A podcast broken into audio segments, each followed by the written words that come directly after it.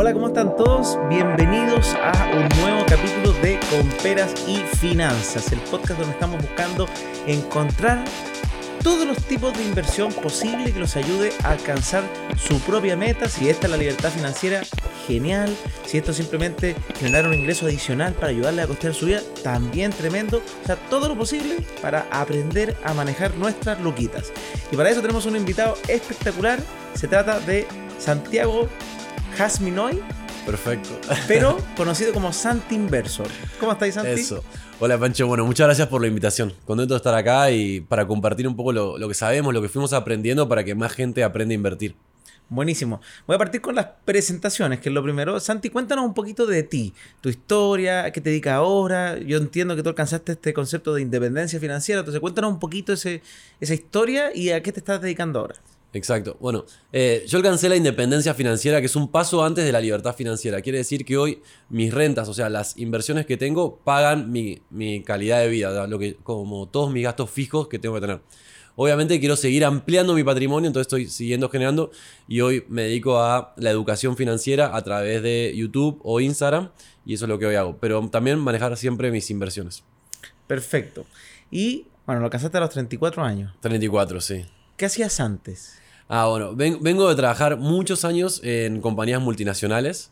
Eh, de hecho, yo siempre pensé que iba a ser como un empleado toda mi vida, pero porque me parecía que era una, una, posición bien cómoda y que me iba bien. O sea, yo había alcanzado una buena posición en la multinacional, había pasado por dos grandes multinacionales y había alcanzado un muy buen salario, buenos bonos eh, y me gustaba mucho mi pega. Pero en un momento me empecé a pensar, es, ¿qué pasa después de esto? Eh, veía a los directores, veía al CEO de la compañía y era gente muy joven. Entonces me empezó a inquietar qué iba a pasar cuando cumpla 40, 50 años, en, qué, en cómo iba a hacer para vivir, que claramente iba a tener que hacer otra cosa y no voy a poder emplearme, o creo que me iba a costar mucho emplearme a esa edad.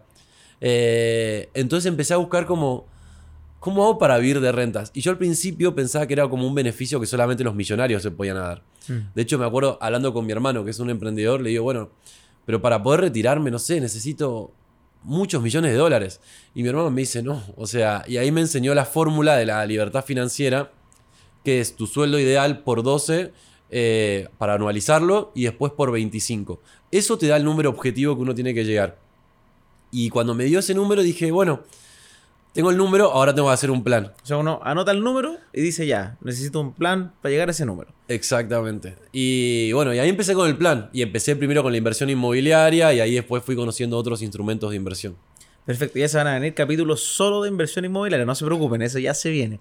Pero hoy día estamos aquí, básicamente queremos conversar más sobre el mundo de los fondos y los ETFs. Esa es como la idea principal. Igual te voy a sacar algo de información de departamentos, pero, pero la idea es que hoy día nos concentremos un poquito en ¿Qué son los fondos? ¿Qué son los ETFs? ¿Por qué son un vehículo sencillo para que cualquier persona pueda entrar? ¿Dónde se encuentran? Todas esas cositas. Cuéntanos un poquito de, ese mundo también. lo más democratizado hoy son los fondos mutuos porque en general hace mucho tiempo eh, los bancos lo ofrecen. Entonces uno se mete en la página del banco, en la sección de inversiones y puede acceder a fondos. También hoy hay un montón de fintechs que se encargan de democratizar eso, digamos, poniendo en una aplicación transfiriendo súper rápido, invirtiendo en diferentes fondos que te lo hacen muy sencillo, dependiendo del perfil de, riesgo de cada uno. En sencillo, los fondos son eh, como una canasta donde se agrupan diferentes eh, activos de inversión. Algunos más riesgosos y otros menos riesgosos. Eh, el administrador de este fondo lo que te hace es te simplifica, te dice, bueno, si querés riesgo alto, elegí el fondo A. Si querés poco riesgo, elegí este fondo. Es una simplificación y están súper buenos un elemento como un activo por ahí un poquito más elevado podrían ser los ETFs. Porque hace, hace tiempo eran súper difícil de entrar. en Chile. En Chile. En Chile. Sí, porque en Estados Unidos están hace. Hace harto tiempo. Hace harto tiempo como de que uno cualquiera podría invertir. Acá, de hecho, eh, si uno quería invertir en ETFs, hasta hace 3, 4 años te pedían un mínimo de 10 mil dólares. Entonces, claramente no era que cualquiera podía invertir. Y más cuando mm. uno está empezando a invertir, Primero no tiene ese dinero y si lo tiene lo quiere diversificar en diferentes ETFs eh, e en este caso. Así que eh, entre fondos y ETFs en cierta forma tienen algunas cosas parecidas, que los dos son canastas que contienen activos. Eh, los fondos están creados por un administrador de fondos. En general, el ETF sigue, por ejemplo, índices como puede ser el SP500 o el IPSA, o sigue un commodity como el oro. Eh, y lo que tiene el ETF principalmente es que su administración es más barata. Entonces, al final de cuentas, es una inversión que te sale mucho menos. Y que cotiza en bolsa, que eso también es, muy importante para quien no sabe y, por qué es importante, tanto bueno y malo, que cotice en bolsa básicamente es que es transado. Es como que estamos, no sé, todas las personas que estamos aquí en la oficina, somos cuatro, que, que quisiéramos comprar este ETF, los cuatro podemos transarlo, comprarlo y venderlo. Y si fuéramos solo cuatro personas, eso se llama un activo poco líquido. Y eso es súper importante estudiar la liquidez del fondo, la liquidez del activo, o sea, del ETF, porque si hay cuatro personas y los cuatro compramos y después yo quiero venderlo, necesito que alguien me lo quiera comprar. Y si nadie quiere, no lo puedo vender, porque funciona igual que las acciones. Las acciones tienen la misma lógica. Tú compras una acción de una, de una empresa que es altamente transada, es muy fácil vender, comprar y todo. Si, una, si es una acción de una empresa que nadie le interesa, y tú compraste, probablemente salir de ahí va a ser muy difícil. Entonces el ETF tiene eso. La gran mayoría de los ETFs grandes, los conocidos, estos que siguen a los índices famosos, son súper transados, mueven millones de dólares diarios, entonces es más fácil obviamente eh, conseguir este, esta salida, esta entrada rápida. Eh, pero tiene esa lógica que como entra y sale rápido, a diferencia del fondo, que los fondos a veces tienen, por ejemplo, eh, reglas. Dicen, no, este fondo no se puede rescatar en dos años. Entonces la gente no se puede volver, eh, no sé, pues si hay una crisis, no puede decir, oh, me quiero sacar mi plata y desaparece todo. En el ETF, las crisis podrían afectar porque tienen eh, este concepto colectivo de nervios o de emoción. La emoción de poder sacar y, digamos, retirar el mismo día. Claro, el ETF es mucho más líquido. Más lo que encuentran en las clásicas aplicaciones que conocemos acá, principalmente en Chile, se puede comprar y vender en segundos. El fondo, y por ejemplo los fondos mutuos de los bancos, en general la liquidez es de 3 a 5 días hábiles. O sea que es súper líquido, igual se considera líquido, pero bueno, no es tan inmediato como eso porque en ese fondo hay un montón de activos y no todos se transan en bolsa tan rápido. Entonces el administrador del fondo tiene que salir a vender y después entregarte esa liquidez. Efectivamente. Pregunta, aquí empiezan las preguntas entretenidas de los ETF, los fondos ya. Entonces, el ETF y los fondos básicamente son como una canasta, un vehículo de inversión que adentro tiene un montón de activos. ¿Cuáles son tus ETFs que, tú podrías decir como que más has investigado, que encuentras eh, muy interesantes para alguien que está empezando? ¿Te has metido en alguno que sea más de nicho, que a ti te haya gustado en particular, o sigues en, los más amplios? Sí, ah, primero voy por los más amplios, que, o sea, hay dos que me parece que para cualquier inversionista que quiera empezar, esto tiene que ser como el ABC, que puede ser el Total World, que es uno de Vanguard, que se llama V corta T, para que lo puedan buscar y o el eh, que es el que sigue el SP500, que sigue el mercado de Estados Unidos. ¿Por qué me gusta el BT, que es el de Total Work? Porque sigue la bolsa de todo el mundo. Entonces, si vos estás empezando a invertir, bueno, lo mejor que puedes hacer es seguir al mercado.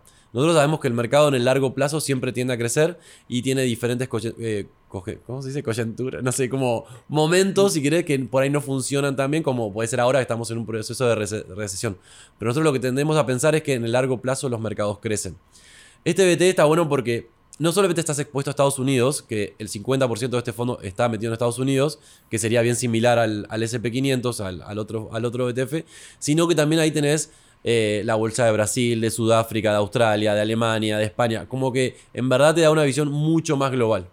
Perfecto. Entonces ahí tienen dos ETFs que son relativamente clásicos para un inversionista que está comenzando con este tema. Totalmente, digamos. Y eso es para, sería para, yo creo que para un perfil balanceado. O sea, si vos tolerás el riesgo y sabes que hay momentos, pero tenés una inversión que apuntás a largo plazo, esto puede ser lo mejor. Invertir en forma periódica, yo creo, esto es una opinión personal, no soy asesor de inversión, acá tiramos el disclaimer por la duda, pero yo creo que esto puede ser como lo mejor para cualquier inversor, seguir el mercado.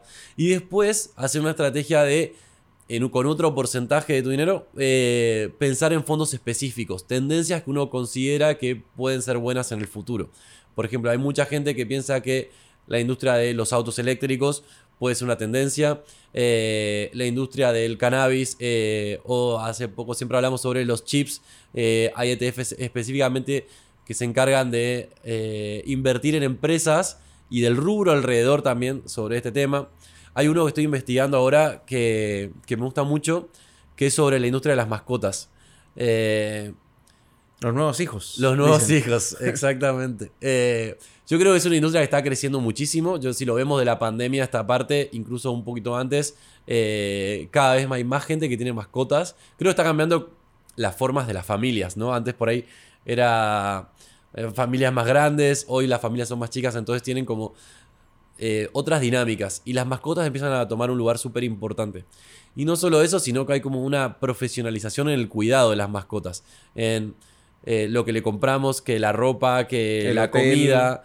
Si pensamos la cantidad de comida para perros, por ejemplo, hablo de perros porque es lo que más he investigado, hay como más de 200 SKU, 200 como eh, diferentes productos específicos, porque es para, para perros grandes, perros chicos, no sé qué, pero después empieza, eh, si tiene alguna enfermedad, eh, hay como un montón de subvariantes, que es una industria súper grande y que está en crecimiento. De hecho, ahora hay hasta cementerios de, de- O sea, bueno, han habido antes, pero ahora están más profesionales. Te creman los, los Exacto, animales sí. Así que, mira qué interesante. ¿eh? Y ¿Tienes de- el nombre del ETF o todavía no? ¿O estás estudiando la industria primero? No, no, no, sí. eh, no, lo- no lo tengo ahora de memoria, así que lo, lo puedo buscar, pero... Lo dejamos sí. en los comentarios. Lo dejo, lo, lo dejo en los comentarios, pero es, es una industria que me parece que está súper buena. De hecho, hay, eh, no sé si ves, eh, auto- autobuses de, de mascotas que los llevan al colegio, lugares para que los perros vayan de vacaciones, o perros o otras mascotas. Así que yo creo que es una industria que tiene muchísimo por crecer, no solamente cómo está ahora, sino por cómo veo las dinámicas de, la- de las personas. Y así como identifiqué esta, eh, esta tendencia, cualquiera puede identificar diferentes tendencias de acuerdo a lo que conocen. O sea, por ejemplo, no sé, hace años venimos hablando, no sé, de la comida más sana, de, de gente que está empezando a cuidarse y ya no quiere comida tan procesada. Eso puede ser una tendencia que ustedes vean. Como que creo que de, lo, de su mundo en el que estén pueden encontrar una tendencia y de esa tendencia seguramente haya un ETF. Probablemente. Normalmente hay ETF de todo. O sea, aerolínea, industria eléctrica, industria eléctrica eh, con mundo verde en el fondo, Sí. energía renovable, energías más convencionales. O sea, no, siempre hay de, hay de todo, la verdad. Pero bueno, miren qué interesante. Entonces ya saben, está el mundo de los fondos, que uno puede entrar básicamente desde cualquier banco. Y también muchas fintech tienen fondos muy interesantes. De hecho, la primera eh, forma en que uno como que se acercaba a los ETFs en Chile fue a través de fondos que invierten en ETFs. Exacto. Eso era lo clásico. No sin marca, pero todos conocen las, las conocen todos, pero la- conocen la- las clásicas ahí, sí, celeste. pero, eh, pero eh, fue como el primer approach que tuvieron las personas normales, de, así de caminar, que podían invertir desde mil pesos en un fondo. Y este fondo invertía, si uno se mete a su composición, son prácticamente solo ETFs. ¿ya? Entonces ahí uno decía, oye, estoy invirtiendo en ETF. Y sí y no, porque uno está en una cuota de un fondo que invierte en ETF, donde tú, eh, en el fondo, entregas como la responsabilidad de que ellos sean los que eligen esto, que ellos componen bien este fondo. La, la gracia de este nivel de ETF, que los ETF también, obviamente, se pueden comportar como un fondo en sí, pero uno puede armar su propia canasta. Uno puede decir, mira, me gustó ya el BO, pero ese está demasiado el SP500 y yo quiero tratar de complementar con las, no sé, algún, buscar algún ETF que, que replique solamente las 100 mejores empresas de esas 500. Y va a existir un ETF que llegue a eso. Entonces, esa es la gracia, que el ETF tú puedes ir armándolo un poquito eh, a medida, pero diversificando. Esa es la gracia, porque si no uno invertiría solamente en acciones, porque uno dice, ah, ya, bueno, yo elijo mi ETF, me da miedo. Que, no, pues lo, lo primero es, el primer mundo es de las acciones, que tú eliges la empresa, después viene, si uno dijera como el ETF, y después vienen los fondos que te administran y tú no ves mucho lo que, que hace. No, totalmente. Y de- déjame pasarles un dato que es súper bueno. Hay una página que se llama etf.com, así de fácil. Y ahí puedes encontrar todos los ETFs que están en el mercado y te dicen su composición. Porque, por ejemplo, yo hace rato nombraba el BT, que es el Total World, y el, y el, y el BOO, que es el del SP500. Si vos invertís en el BT, en cierta forma ya estás invirtiendo en el SP500, porque el 50% de ese fondo ya está. Entonces, está bueno entender cuál es la composición del ETF para no replicar y no, estar invirtiendo en los dos, que estás prácticamente invirtiendo lo mismo. Entonces, eh, para ver, ves la composición, te dice los países en los que estás expuesto, las empresas en las que estás expuesto, para poder tomar una definición. De hecho, esa página también te muestra cómo han sido su rentabilidad histórica, si entrega dividendos. Muy importante. Cuéntanos un poquito el mundo de los dividendos, que tú me dijiste que dentro de las líneas de ingresos tienes dividendos. Y quizá hay mucha gente que no sabe lo que es un dividendo. Y eventualmente vamos a hablar de reformas tributarias también, porque eh, se va a empezar a pagar impuestos por esos dividendos. Sí, exacto. Bueno, eh, yo inicié con las acciones que entregaban dividendos, acciones de Estados Unidos que entregaban dividendos. Y es así, los dividendos son las ganancias que tiene la compañía que las reparte entre sus accionistas. Si vos compraste una acción de esa empresa, vos ya pasás a ser dueño. Y como dueño, sos socio cuando la empresa gana o también ves la acción caer cuando la empresa pierde. Entonces, como accionista tenés dos formas de ganar plata. Si la acción sube de precio y por otro lado, cuando reparten las utilidades. No todas las empresas reparten utilidades. En Estados Unidos, acá en Chile, si la empresa tiene ganancias, tiene obligación de repartir una parte entre sus accionistas. Pero en el caso de Estados Unidos, donde yo en verdad tengo la mayoría de mis acciones, eh, hay empresas que reparten y otras que no. Yo tuve una cartera dentro de como de los portafolios que tengo, pues también tengo algunas que no, que es full dividendera, o sea, que te pagan por tenerlo. Y ahí los dividendos promedios es alrededor del 5%. Lo bueno es que es, son 5% en dólares que recibís. Eh, yo ahora estoy con la teoría de como, como sigo generando dinero, es seguir reinvirtiendo esa plata, ¿no? O sea, todo ese 5% de vuelta, de vuelta. Se vuelve a comprar di- dinero de la, de la, misma, de la misma empresa. Eh, el día de mañana que por ahí yo diga, bueno, ya no, no recibo otros ingresos, bueno, voy a empezar a vivir seguramente esos dividendos, pero por ahora, mientras genero plata, y eso sí puedo hacer un paréntesis, eh, mucha gente pregunta, es como, bueno, ¿cuándo voy a poder como retirar mi inversión? No, o sea, uno retira la inversión si tiene otra inversión para hacer o si en verdad tiene- no, tiene fuente de ingreso, pero mientras siga generando dinero, hay que invertir y reinvertir y reinvertir para que el día de mañana podamos vivir de eso. Pero respecto a las acciones dividenderas, eh, está bueno tener una cartera de eso porque se van reinvirtiendo. Son acciones que no varían tanto su precio como, como otras, entonces una cartera por ahí mucho más sólida. En Estados Unidos, por ejemplo, tengo Walgreens, que es una típica farmacia, Una que no sé si la conocen, pero eh, reparte dividendos como del 4 o 5%. Eh, bueno, tengo una tabacalera que entrega como alrededor del 7 o 8%, que es súper alto, pero obviamente es una industria por ahí un poquito más complicada. Eh, empresas de seguros, bancos y demás que entregan también súper buenos dividendos. Pero siempre es como eh, alrededor del 5%, pero también tengo algunas que entregan el 3% y demás. Perfecto. Muy, importante lo que está diciendo Santi y le voy a ir a aclarar que existen las empresas dividenderas y hay unas empresas que se llaman las empresas de crecimiento o de en Estados Unidos se le llama como de growth. Cuando escuchen a alguien hablar de growth, porque se usa harto el Spanglish Sí. en el mundo de las inversiones, pero para que se entienda, el, el growth es, son empresas en Estados Unidos que están apuntando a crecer fuertemente. Y uno, ¿cómo puede ver reflejado eso? Por ejemplo, una, una, una que últimamente fue muy conocida fue Tesla. Tesla se multiplicó por 10 prácticamente en muy pocos años, en 3 años menos, de hecho. ¿Por qué? Porque la empresa, y no reparte dividendos, no repartía dividendos porque básicamente reinvertía todas las ganancias que podía tener apuntando a crecer. Todo el rato el concepto era crecer, crecer, crecer. Y en algún minuto esas empresas comienzan a repartir. Por ejemplo, el caso muy emblemático, que a veces uno dice, pero ¿cómo puede ser? ¿Y, y cuánto puede ser que no me repartan? Bueno, eh, Apple no repartió dividendos hasta 12 años. Entonces imagínense, hay personas que estuvieron ahí, no, si yo compré acciones, o sea, el que compró acciones para esperar dividendos de Apple, en esos tiempos lo pasó mal. Pero la, gran- la gran mayoría de las personas que compraron al principio, hoy día están súper bien, porque en esos 12 años la empresa cumplió su meta de multiplicarse varias veces hasta convertirse en las empresas número uno del mundo. Entonces, eh, ahí están los conceptos como que, que en Chile no se ven tan marcados, porque acá en Chile la bolsa, eh, las empresas que entran a la bolsa normalmente, hay pocas empresas chilenas que entran a la bolsa como en, en, en- en visión growth. ¿ya? Normalmente como que ya están las Ya- ya consolidadas. están consolidadas. Y son empresas grandes y, y reparten dividendos y qué sé yo. Y obviamente se pegan a veces crecimiento. Uno puede decir, oye, pero ¿cómo? Pero Vapores, sí, pero tuvo un- una, una causal. Vapores estuvo al punto, a un punto cercano casi a la quiebra, pero eh, la familia Angelini metió el 10% de su patrimonio ahí. La gente que fue viva dijo, oye, si una familia de ese, de esa, de de ese porte está metiendo el 10% de su patrimonio en esta acción, algo va a pasar. A mí no se me ocurrió, pero hay gente que fue viva y compró ahí. ¿Y qué pasó? Se multiplicó por más de 10 veces. Imagínense, estaban en 8 pesos, llegó a, creo que a 6 pesos la acción y de repente llegó como a 110. Hoy día creo que están 80 y tanto.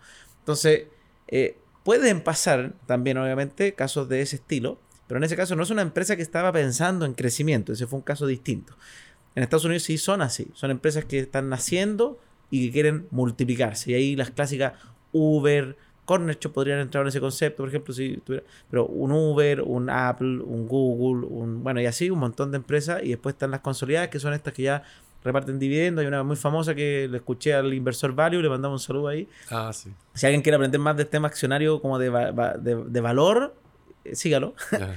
Eh, pero eh, él me habla mucho de la empresa Dole, por ejemplo. Y yo no la- nunca la había estudiado en mi vida, que no me interesaba. Pero en verdad, dijo Francisco, hay en todos lados hay. Sí, o sea, como que Cuando vas al supermercado la empezaste a ver ahora, la, seguramente. la estás viendo, sí. Entonces, es una empresa que le va increíble y, le- y sigue creciendo y reparte dividendos. Y dije, Ah, me dijo, y ahí es donde tú empiezas a entender cuáles empresas dividenderas, que son las empresas que usamos todos los días. Que uno que casi que no hay día que no, no sé, pues no te compres una Coca-Cola. Exacto. Entonces uno dice, ah, esta empresa está siempre generando. Exacto. Bueno, Unilever, que por ahí cuando abrimos el refri tenemos un montón de, un montón de productos, entrega un dividendo aproximado del 4 o 5% también. Y son empresas súper estables. Eso es lo que pasa, porque como a pesar de las crisis, uno sigue consumiendo mayonesa, uno sigue consumiendo detergente. Entonces eso le da mucha más estabilidad. Exactamente, así que eso es muy importante. Ahora sí me quiero ir antes, porque nos, quedamos ahí en el mundo de los ETF, la acción, pero igual me gustaría que nos cuente un poquito cómo fue esta, esta, cuando hiciste este plan de decir, ya, yo quiero alcanzar este número, eh, y partiste con el mundo inmobiliario, igual me gustaría saber ese, esa patita. Como yo soy fan del mundo inmobiliario, como que nos explicarás cómo fue esa compra, ese primer departamento, cómo va... Bueno, primero puse hasta el alma que tenía, porque puse hasta el último peso. Me, costó un montón encontrar porque... ¿Lo hiciste por eh, tu cuenta? Lo hice todo, no, todo por mi cuenta. Eh, yo sabía que había como una tendencia en ese momento de ir a zonas emergentes y demás. Pero yo tenía como un principio es, bueno, yo voy a invertir donde sé. Y como yo no era de Santiago, pues soy de Buenos Aires inicialmente, eh, yo lo único que conocía en ese momento era el barrio más o menos donde vivía. Entonces empecé a buscar departamentos por esa zona y empecé, coticé, coticé. Y me compré el primer departamento. Puse el pie, se lo prometo, ese mes que tuve que pagar el pie, no pude ni ir a CrossFit, no, no, me quedé casi sin plata, pero yo sabía que era una inversión que valía la pena porque a veces cuando invertimos tenemos que hacer ese tipo de sacrificios. Eh, hoy parece todo mucho más cómodo, pero en ese momento era, era para mí muchísimo esfuerzo. Y me compré el primer departamento que yo ahí decía, bueno, es una inversión, es para vivir, como que me costaba todavía como... tenéis como esa mezcolanza, como igual puedo vivir si no, no, no buscaste que fuera rentable, por ejemplo. Como que pensé como, tipo, se puede, pensé que pague el dividendo en ese momento. Yo decía, bueno, si lo arriendo va a pagar eh, en 25 años, me va a quedar 100% pago y ahí tengo que ver. Y ahí fue cuando, después hablando con mi hermano que me dice el número, dije, bueno... Sí, porque 25 años significa que como, ok, estoy sembrando mis compras, ¿para qué? ¿Para que en 25 años recién empiece a disfrutar? ¿Esa es como la lógica? Eh, claro, eso fue y eh, se veía bastante lento, o sea, 25 años. Eh, yo lo hubiera visto como tradicional, o sea, bueno, si voy comprando un departamento cada dos o tres años, en 25 años, cuando tenga más o menos 50, 55, voy a poder vivir esas rentas. Y ahí me dijeron, muy lento. Y yo como, ¿cómo muy lento? Si a mí todo el mundo me dice que mi plan es fantástico. Y me dice, no, hay, hay formas de acelerar el plan. ¿Y cómo? Bueno, vos tenés que mover tus activos para poder multiplicarlos. Y ahí cuando me dijeron como, vos siempre hay que buscar un multiplicador para poder crecer tu patrimonio. Y ahí es donde dije, bueno, si yo vendo este departamento que compré, eh, no sé, en el 2016, voy a poder ganarle, versus lo que puse, voy a casi duplicar lo que puse de pie, porque en ese momento estaban creciendo muy rápido eh, los valores, la plusvalía de los departamentos. Ahí eso se llama el efecto apalancamiento, por si acaso. Que es que, Santi, ¿tú cuánto pusiste de pie en ese departamento? había puesto, ponerle mil UFs. Ya. Entonces puso mil UFs de pie en ese departamento y eh, luego el departamento, por ejemplo, subió prácticamente 1000 UF en ese tiempo. Me imagino que compraste algo como de 5000 UF. Sí, exacto, sí. Entonces, de 5000 a 6000 UF, pero él puso solo 1000. Entonces, ¿qué, ocurre? Y este ejercicio, porque alguien dice de repente, no, pero 1000 UF es imposible, no me alcanza. Bueno, uno cambia. Yo en mi primer departamento puse 3.400.000 pesos. Para que tengan. Uno va y dice, no, es que nunca voy a alcanzar las 1000. Bueno, quizás 3.400.000 podrían alcanzarlo. ¿Ya? Eh, que son eran, eran 140 UFs de la época, imagínense, eso fue el 2014. O sea, con solo 140 UFs, después vendí y saqué 22 millones de pesos. Cuando, Ahí te hiciste en 1000 UFs, porque en ese momento más o menos eran 1000 UFs. No, eh, hice como 800 800, bueno. Y las perdí, pero eso es parte de la historia antigua. pero aquí, eh, Santi, que si ya estaba enfocado, a mí me hubiera gustado tener ese enfoque en ese minuto, eh, dijo, oh, puedo tener estos 25 años, que me sobra penitas, que se pague solito a penita, o rescatar y tener mil UFs en la mano para hacer otra cosa. Exacto. Y ahí me di vuelta y en vez de comprar un departamento con esos 2000 UF de pie, compré dos. Y pusiste mil y mil. Puse mil y mil y compré de vuelta en la misma zona, porque era la zona donde yo conocía. Y también como que eh, hoy por ahí estamos más acostumbrados a hacer como más busquillas por la situación, pero en ese momento también tuve que buscar. Y ahí me leí un par de libros sobre inversión inmobiliaria y que decían eh, ofertar, ofertar, ofertar. Entonces yo me iba y visitaba un montón de departamentos y hacía ofertas. Ya ahí ya empezaba a analizar la rentabilidad. Pensaba cuánto me va a salir, si lo tengo que remodelar o no. y ver eh, a cuánto lo puedo vender. Y ahí decía el número que yo decía. Entonces me daba vuelta y decía, bueno, yo voy a pagar 100 por esto. Bueno, algunos ni me respondían o algunos se Pero de enojaban. repente hay uno que te dice sí. Pero de repente había uno que me dice que sí. O esperaba si pasaba un mes o dos meses que seguía la venta, decía, bueno, vuelvo, ¿viste? Porque... No lo ha vendido, No, algo lo, no lo pasa. ha vendido, algo pasa. Seguramente el precio que ellos quieren vender no lo van a vender. Y así fui buscando y consiguiendo departamentos que eso me ayudó a crecer en la, en la- en la parte inmobiliaria. Es súper importante, acá, otro consejo que, que sal- lo desprendo de estas palabras, que muchas personas como que tratan de tomar como este camino un poquito más sencillo, que es como compremos algo que nos digan que es más o menos bueno y esperemos que en el futuro crezca. Y, lo que dice Santi entre las palabras, que básicamente acá uno lo puede sacar también, no sé, pues Kiyosaki, que algunos lo odian, otros lo veneran, pero hay cosas rescatables siempre, todos esos libros. Eh, él siempre decía, oye, si acá la pega, o sea, es pega, acá no es primer departamento que me no, él tocaba 100, 1000 puertas hasta que encontraba y hacía la oferta que él encontraba, que era el negocio. Y el fondo la ganancia estaba en la compra, porque tú estás comprando por debajo del precio. Entonces, ¿qué significa? Que tú casi que al día siguiente, si quisieras, y, lo haces bien vendiendo, que sé yo, podrías recuper- recuperar y ganar. Entonces, ¿qué ocurre cuando tú compras por debajo del precio de mercado? Significa que si el mercado sube, tú ganas más. Y ahí el que compró acá también ganaría. Si el mercado se mantiene, el tipo que compró a precio de mercado se mantiene. Y probablemente va a estar sufriendo porque, oye, yo pensaba que iba a subir. El que está acá abajo dice, bueno, lo puedo vender, igual gano. Porque compré por debajo del precio de mercado. Y si el mercado baja, incluso puedo estar quizás tranquilo porque compré a un precio menor. Entonces la ganancia la logra hacer bastante más rápida. Porque ¿cuántos años? Ahora, esos dos ya los vendiste o esos todavía están. No, esos ahora después ya, ya- ya los mantuve y después Ya. compré otro más y ahí cerré como mi mundo inmobiliario acá en Chile por ahora. Pero- el hombre internacional acá compra en otros lados también. Porque también parte de la diversificación de invertir en el mundo inmobiliario, por ejemplo, si vos querés invertir solamente en Chile, puedes invertir en diferentes, en diferentes sectores de Chile y está perfecto, o zonas emergentes o zonas consolidadas, eso también se puede hacer. Yo por eh, traté- o lo que intenté hacer fue también irme a diferentes países también para apuntar a diferentes economías. Perfecto. Así que, buenísimo. Mira, así partió entonces Santi y, como él dijo, no conocía nada del mundo inmobiliario. Tenía las típicas nociones de, oye, Sí. esto es bueno, todo el mundo lo hace. o, eh. entonces, no es necesario ser un, un- un ultra eh, estudioso de la materia como para decir, ya voy a partir, sino que es simplemente tener el coraje. eh, obviamente, es mejor estudiar antes un tiempo, ¿ya? Eh, porque ahí uno va tomando mejores decisiones ¿ya? y no se manda con Doro. Y en lo que sí, algo muy bueno es que Santi, como no conocía, o sea, podría quizá haber puesto esas mil UF en tres departamentos y haber multiplicado mejor. Seguramente, No, sí. pero, pero bueno, eh, lo que hizo fue invertir donde conoce, ¿ya? en el sector que conoce, que sabía que se arrendaba bien, que está... Entonces eso, eso es súper importante, el concepto de invertir donde tú conoces o invertir con alguien que sabe lo que hace, que es experto en el tema. Si llega un amigo que no, no quiero menospreciar ninguna carrera, pero qué sé yo, se diga a armar, a hacer pasteles y te dice, oye, te voy a vender departamento, ¿por qué? No, porque me llegó un datito, tú cacháis de propiedad, no, no cacho nada.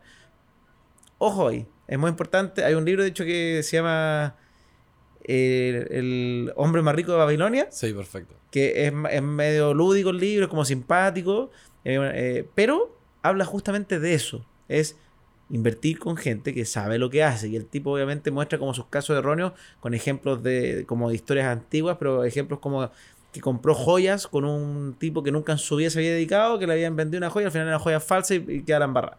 Entonces, Eso aplica para todo. O sea, si vos querés de- decorar tu casa, no le vas a pedir también consejo al pastelero. O sea, le vas a pedir consejo al que sabe de decoración. Y lo que decías antes sobre comprar por debajo del precio, eso también aplica para todo en tu vida que manejes las finanzas personales. Eh, y ahí te das cuenta, por ejemplo, que hay cosas que te van a hacer más rico y cosas que te van a hacer más pobre. Entonces, si vos, por ejemplo, vas a comprarte un auto, salís de la concesionaria y vos sabes que ese auto automáticamente vale menos. Entonces, ¿eso te va a hacer más rico o más pobre? Seguramente te va a más pobre. Y eso también va aplicando para diferentes cosas. Y sí, pues y obviamente uno puede darse gustos, si es que no está en un plan de crecimiento económico y tiene plata y quiere gastarle y da lo mismo que le baje un poco, está muy bien, es válido. Pero una persona que está pensando en incrementar su patrimonio, tiene que tener, de tener esta premisa y no es estar, al principio uno piensa, uno sí, puede ser que al principio uno como que lo esté pensando más, pero después te sale automático, para que no se asusten. No es que uno Sí. esté pensando todo el rato, invertir por debajo de mercado. Esto me hace más rico más pobre. Esto No, me hace más claro. rico hoy día. No, es- eso al principio quizá uno haga eso, ese ejercicio, pero después te empieza a salir natural y ya no deja de ser mole y ya no, y no, no es como esas personas que te hablan todo el día de plata, que ya es otro tema. Eh, ahora vamos, vamos a ir ya dando un poquito una vuelta al mundo de los ETF y le voy a preguntar a Santi sobre el concepto de diversificación y de portafolio, que muchas veces uno le dicen portafolio, cartera, ¿qué, qué me están hablando? Y las carteras se usan. Entonces ya, ¿qué es esto? Y con eso ya vamos cerrando este capítulo. Perfecto. Bueno, los ETFs o los fondos es una muy buena forma de diversificar porque, como decíamos antes, dentro de ese ETF, por ejemplo, el SP500, tenés 500 empresas ahí adentro. Entonces, que a las 500 empresas le vaya mal puede pasar por un tiempo, pero lo que se apunta es que vayan a crecer en largo plazo. Puede ser que con una quiebre, sí, también, pero tenés 499 para solventar eso. Pero asimismo, no solamente por ahí tener como ETFs o fondos, está bueno ir pensando en otros activos como pueden ser bienes raíces como hablábamos antes, pueden ser las criptomonedas. Y ahí después lo que cada uno sabe, un negocio, emprender, eh, obras de arte, lo que cada uno conozca, tratar de volverse un poquito más experto y dedicarse tiempo, porque si nosotros pensamos todo el tiempo que le dedicamos a ganar dinero, a las nueve horas que pasamos en oficinas o en cada uno de nuestros trabajos, es, bueno, dedicar un ratito el fin de semana, un ratito nuestro tiempo libre para pensar cómo lo podemos multiplicar. Yo siempre digo a alguien, si a ti te aburre la televisión o, o Fairflix porque, porque piensas que le faltan nuevas series, es que tiempo tienes. Exacto, es, una buena forma para identificar que uno tiene tiempo libre. Y hoy hay un montón de, formas para educarse. A mí me decían, bueno, pero ¿cómo sé todo lo que tú sabes y demás? Bueno, yo empecé sin saber nada tampoco. Eh, y empecé viendo videos de YouTube, viendo Instagram, viendo, leyendo libros, como que cuando estaba pasando mi tiempo en YouTube, en vez de ver, no sé, la repetición del programa de tele, trataba de ver como algo donde podía aprender algo. Y en verdad hoy hay contenido que también lo hace súper entretenido, así que hoy aprender sobre finanzas, escuchar podcasts y demás es súper fácil. Sí, pues, camino a la pega, podcast, ahí espectacular. Es decir, te demoráis media hora al, al trabajo, ahí tenéis una hora al día de educación financiera a la vena. Con eso ya vamos a ir despidiéndonos. Ha sido un tremendo capítulo. Hablamos un poquito de ETF, un poquito de fondo. Bueno, le saqué un extracto del mundo inmobiliario porque ya quiero que ya pronto se va a venir el capítulo inmobiliario. Pero eh, muchas gracias a todos. Espero que les haya gustado este capítulo. Y si no conocen al Santi, síganos en sus redes sociales. Van a quedar acá abajo también. No olviden suscribirse, la campanita para que estén atentos cuando vayan llegando los nuevos episodios. Y también, obvia- obviamente, darnos likes, comentar, porque eso nos ayuda al algoritmo para que esto vamos a hacer crecer. Vamos a tener auspicio en algún día con la famosa marca. El que, el que esté escuchando y sea una marca, puede salir ahí. no, pero obviamente para seguir creciendo y educando financieramente a todos los que estamos en este camino. Así que bueno, Pancho, muchas gracias por la invitación. En verdad es súper importante compartir porque si todos tuviéramos mejor educación financiera, estaríamos mucho mejor, eh, estarían en general mucho menos endeudados y estarían construyendo un patrimonio que es súper importante, no solamente para nuestra vejez, sino para ahora tener una paz y tranquilidad mental.